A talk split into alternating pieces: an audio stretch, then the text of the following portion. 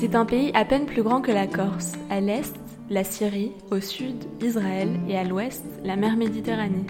Aussi diverses que ces paysages, ces communautés religieuses façonnent la société. Au sein de ces groupes, les femmes sont plurielles et font vivre le Liban. Dans un pays où la question de leurs droits gagne du terrain, nous sommes partis à la rencontre de femmes musulmanes, chrétiennes, druzes, athées, étudiantes, qui assument des responsabilités au travail, entreprenantes, engagées, piliers de la famille, passionnées, des femmes fières. Fières d'être une femme libanaise.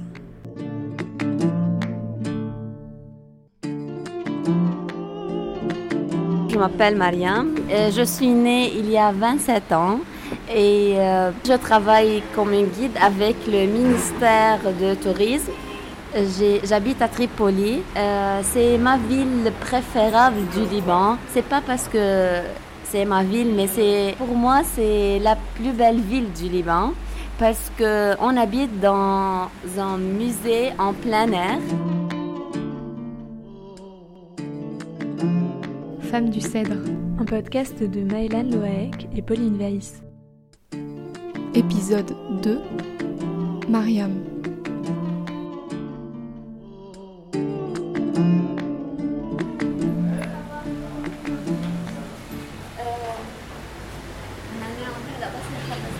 Oui, tu manges pas toi? Wow, bien sûr. Atina. On mange un, un, un. Après, on, Oui, on oui, fait round Un two. autre. Clé, Atina. On est où là et c'est quoi qu'on va manger, Mariam? On va manger un sfiha. C'est une pâte avec euh, des viandes, mais c'est très très délicieux ici à Tripoli.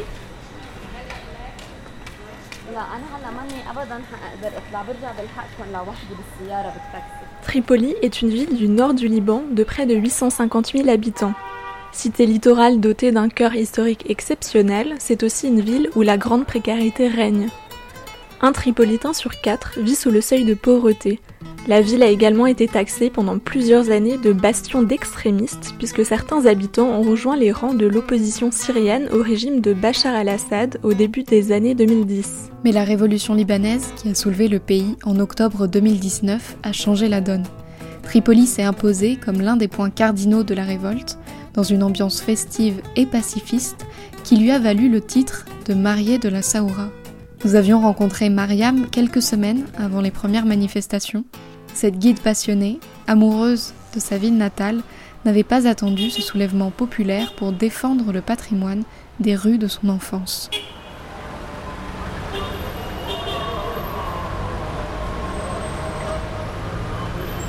peux nous raconter comment c'est Tripoli, la ville d'où tu viens, où tu as grandi? Euh, Tripoli est euh, connue par l'architecture mamelouk qui date du XIIIe siècle. On a, une- on a la plus grande citadelle du Liban. Aussi, on a des vrais souks, des hammams, des écoles coraniques et des mosquées qui datent du période mamelouk avec euh, les façades bichromiques blanches et noires qui sont très belles. Tu es guide touristique. Et tu peux nous expliquer pourquoi tu as décidé de faire ce métier? J'ai décidé de faire ça parce que j'aime bien communiquer avec les gens et voir euh, des nationalités différentes. Aussi, j'aime bien ma ville et je veux mettre ma ville dans la carte touristique au Liban. À l'université, je prends le licence de tourisme. Après, je faire une euh, concours dans le ministère de tourisme et je prends le permis de guide. Mon numéro, c'est dans plusieurs agences. Donc, euh, quand il y a des groupes, l'agence me contactait ou bien euh, depuis le bouche à l'oreille.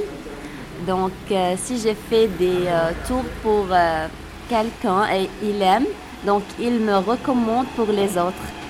Et tu aimes bien cette liberté de, de changer tous les jours? Tu es très libre dans ton travail? Mon caractère, c'est. J'ai pas aimé de, de s'asseoir devant l'ordi de toute la journée. Donc j'aime travailler, j'aime marcher. Donc euh, c'est pour ça que je choisis euh, d'être libre et pas enfermé euh, devant les bureaux et l'ordi.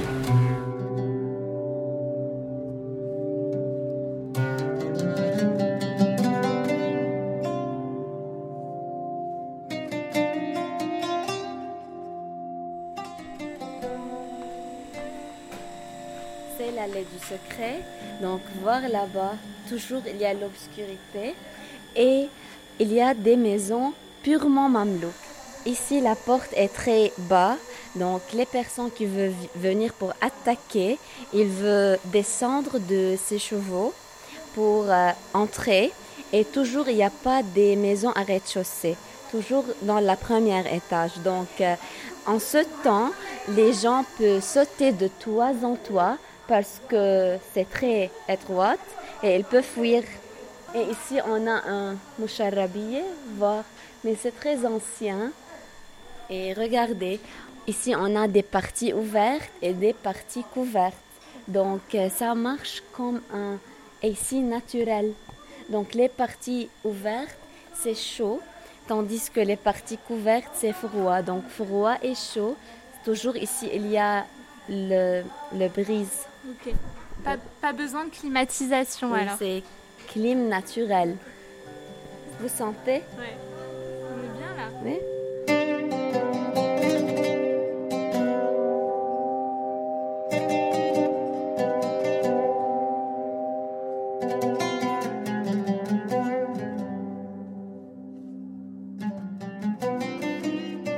Et si tu devais dire aux gens les endroits qu'il faut absolument voir au Liban, ça serait quoi Euh, pour moi, tout le Liban, il doit,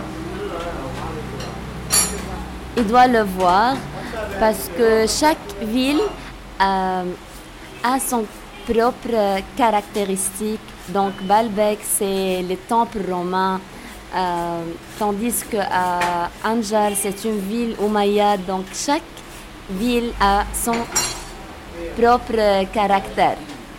Et du coup, le fait d'être guide, ça fait que tous les jours, tu es un peu au centre de l'attention, les gens t'écoutent, te regardent.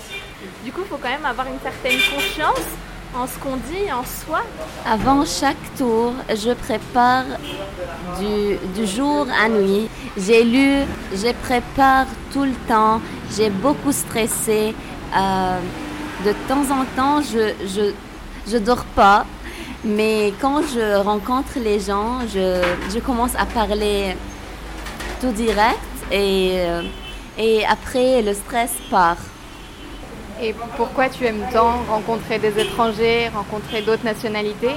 Et qu'est-ce que toi, ça t'a apporté? Qu'est-ce que tu as découvert en rencontrant plein de gens différents comme ça? Parce que moi j'aime bien voyager et j'aime bien voir euh, d'autres cultures. Donc euh, c'est c'est le moyen le plus accessible euh, de rencontrer des touristes et de prendre le- la connaissance euh, d'eux. Quand je rencontre des femmes ou bien des étrangers, j'apprends de, des nouvelles expressions, des nouvelles idées et bien sûr la langue. Donc euh, oui, et c'est la meilleure chose. Et est-ce qu'à côté de ton métier de guide touristique, tu as des, des passions? Oui. J'ai euh, j'ai lu beaucoup. J'aime lire, j'aime faire euh, le randonnée et le camping. Et si j'ai beaucoup de temps, je peux voyager. C'est ma passion de voyager et voir tout, tout le monde.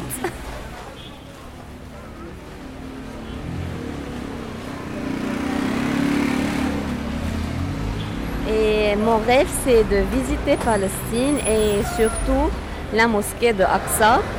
C'est l'un de mon rêves qui, euh, ne peut pas se réaliser. Parce que c'est à cause politique, parce que nous sommes avec euh, les frontières euh, d'Israël et c'est pas possible de visiter Palestine et de revenir au Liban. Dans l'histoire contemporaine du Liban, deux guerres majeures ont bouleversé le pays. La guerre civile de 1975 à 1990 d'une part, puis un second conflit, survenu à l'été 2006, appelé la guerre des 33 jours.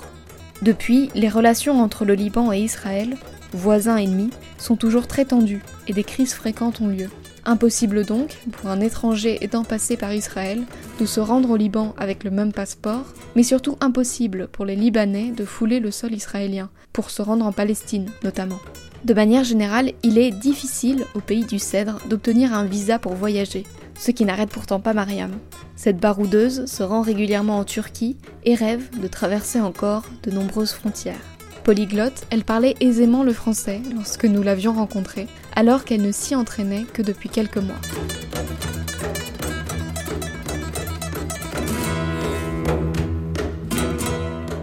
Est-ce que tu as un voyage de rêve, un endroit que tu aimerais découvrir?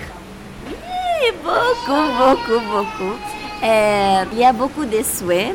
Premièrement, j'aime bien visiter euh, Italie, après France et euh, Machu Picchu en Pérou et Halong Bay en Vietnam.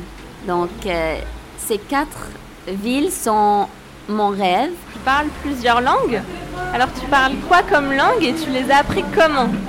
Oui, je parle français, anglais et bien sûr, c'est l'arabe. donc, et maintenant, je veux, et je veux apprendre l'espagnol parce que c'est très important dans notre travail. Et j'apprends le français à l'école. Et après, à l'université, j'apprends l'anglais. Comment tu te vois dans 10 ans? La Mariam qui aura 37 ans, tu, tu l'imagines où et comment? Après 10 ans, peut-être je serai une professeure d'archéologie. À côté de mon travail, le guide, je rêve d'être un prof à l'université et je fais beaucoup des fouilles archéologiques et peut-être je veux trouver des fossiles et que je suis dans les livres d'histoire.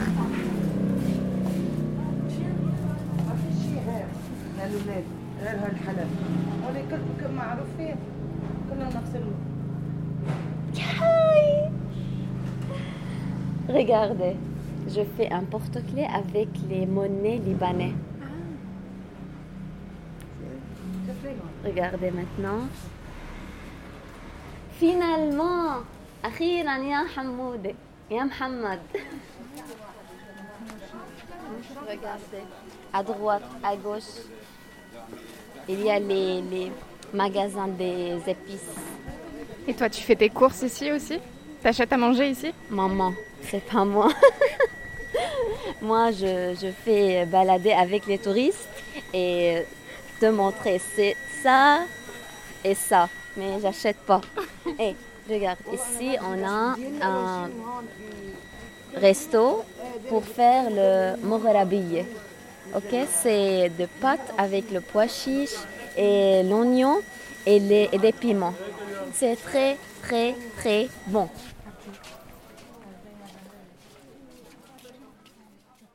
Toi, tu habites encore avec ta famille? C'est quelque chose qui est normal ici au Liban? Oui, au Liban, c'est normal d'être avec la famille euh, jusqu'à vous marier. Après, vous habitez avec le mari.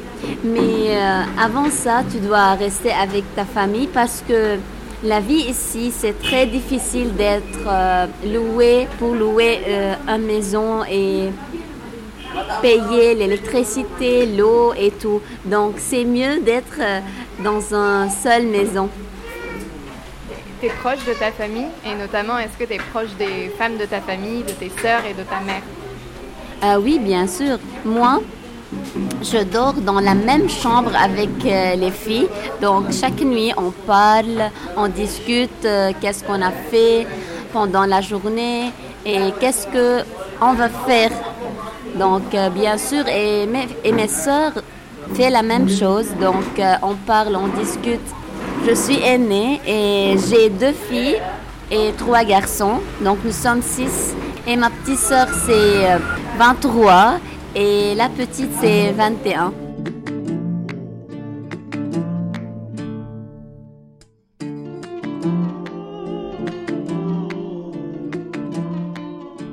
Quand tu as grandi entre filles et garçons, enfin toi tu étais la première fille, est-ce que ta maman t'a appris des choses et est-ce que tu as dit euh, bah, parce que tu es une fille, il y a certaines choses qui sont pas pareilles que, que tes frères? Euh, Ils sont pas des leçons directes, mais euh, ils sont des leçons indirectes. Par exemple, euh, je dois pas être en retard le soir.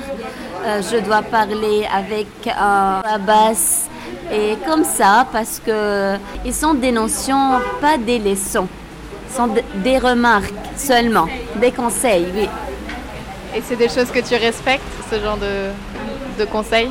Avant, quand j'étais petit, oui, mais maintenant, maintenant, euh, à cause de, mon travail, je reviens tard à cause de l'embouteillage et le bouchon, donc euh, c'est normal. Mais avant, quand j'étais petit, euh, je respecte ce que maman m'a dit. Et est-ce que toi, tu as des modèles de femmes qui t'ont inspiré Des femmes que tu admires? Oui, euh, la femme que j'admire, c'est une femme euh, libre, forte et, euh, et elle est indépendante financièrement. Et au Liban, il n'y a pas d'égalité du droit. Mais les femmes ne peuvent pas être comme les hommes physiquement. C'est difficile euh, d'être une femme et être euh, un mécanicien qui travaille sous les, voitures ou bien porter des, des, choses très très lourdes. Donc physiquement, ça marche pas. Mais dans la tête, c'est sûrement c'est la même chose.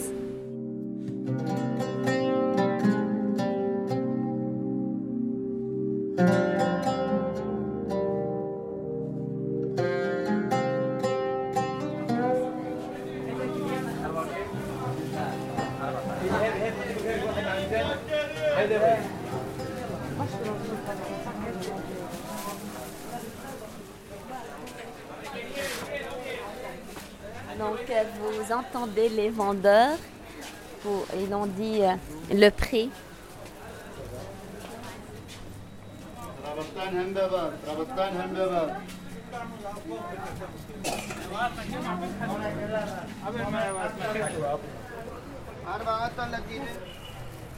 Nous sommes maintenant devant la grande mosquée. C'est la première monument mamelouk euh, construit avec les mamelouks quand ils viennent pour chasser les croisés. Et il est construit sur une ruine d'une cathédrale croisée, s'appelle Sainte-Marie de la Tour.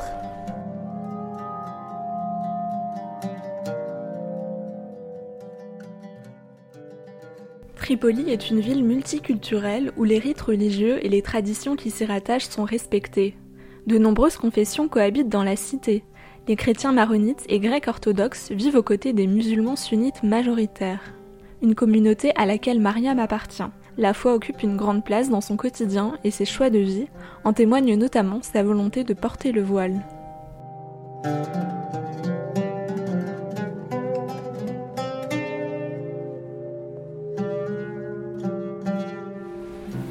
J'aime pas dire ça, mais euh, les gens qui habitent à Beyrouth regardent pour les filles de Tripoli ou pour tout, le monde à Tripoli que nous sommes extraterrestres, euh, que nous sommes euh, très étrangers, pas modernes, et on parle d'une façon très étrangère. Mais au contraire, nous sommes libanais et on vit au Liban. Et puisque je suis une fille voilée, donc tout le monde regarde à moi d'une façon étrangère. Comment vous communiquez avec les gens? Les gens ne euh, acceptent toi parce que vous êtes guide et euh, vous rencontrez beaucoup de gens. Donc euh, j'ai dit c'est quoi la différence dans toutes les religions? Il y a la voile à l'islam, et dans le christianisme et dans toutes les religions. Donc les gens doivent parler avec mon cerveau, avec, euh, avec euh, mon connaissance et pas avec euh, l'apparence extérieure.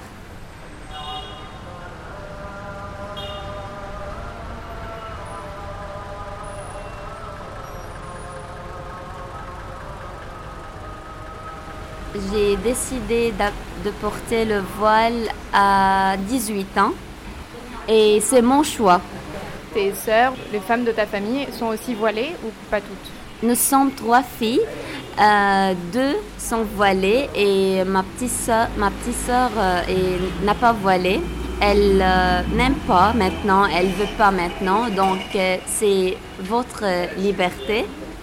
Donc peut-être après, peut-être non, mais c'est son choix. Et pour toi, le voile, ça représente quoi? Pourquoi c'était important de faire ce choix pour toi?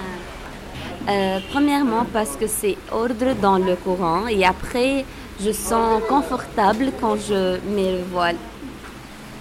Et la voile cache un peu la beauté de la femme, donc euh, seulement la famille, les sœurs euh, du, du fille, de la fille, peuvent voir sa beauté, sa, ses cheveux et tout.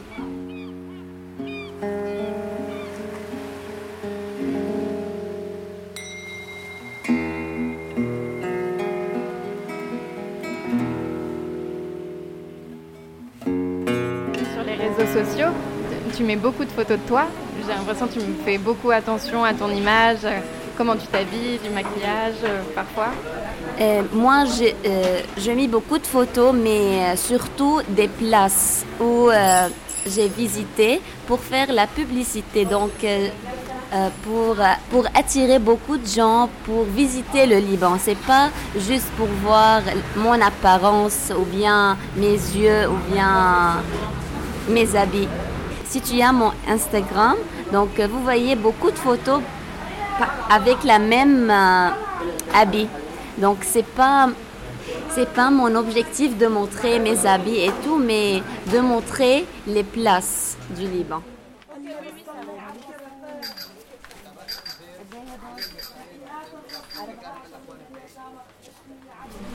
Euh, si tu as une fille plus tard, quel conseil tu donneras à, ta petite fille comme euh, femme libanaise? Je veux le dire euh, d'aimer tous les gens et je veux le dire de ne pas, ne, ne pas avoir le préjugé.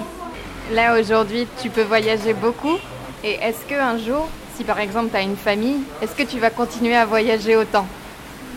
Oui, je prends mon bébé comme le kangourou et euh, je voyage avec les enfants et mon mari. Mais j'espère euh, qu'il aime voyager comme moi. Ton métier, c'est très important pour toi. Tu pourras jamais arrêter d'être guide.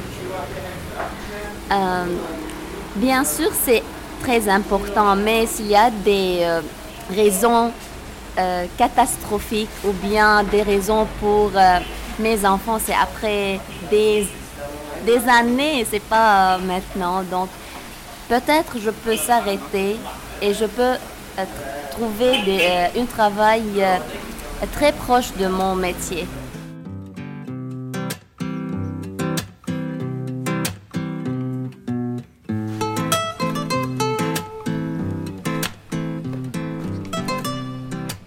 Te lasses jamais de Tripoli?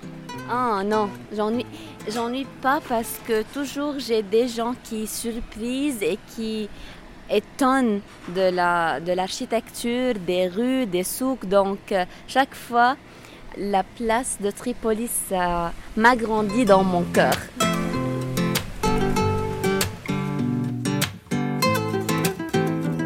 Alors si tu te maries, tu partiras habiter avec ton mari Tu as envie de rester vivre à Tripoli? Si mon mari est de Tripoli, donc on habite ici. Sinon, euh, peut-être à Beyrouth.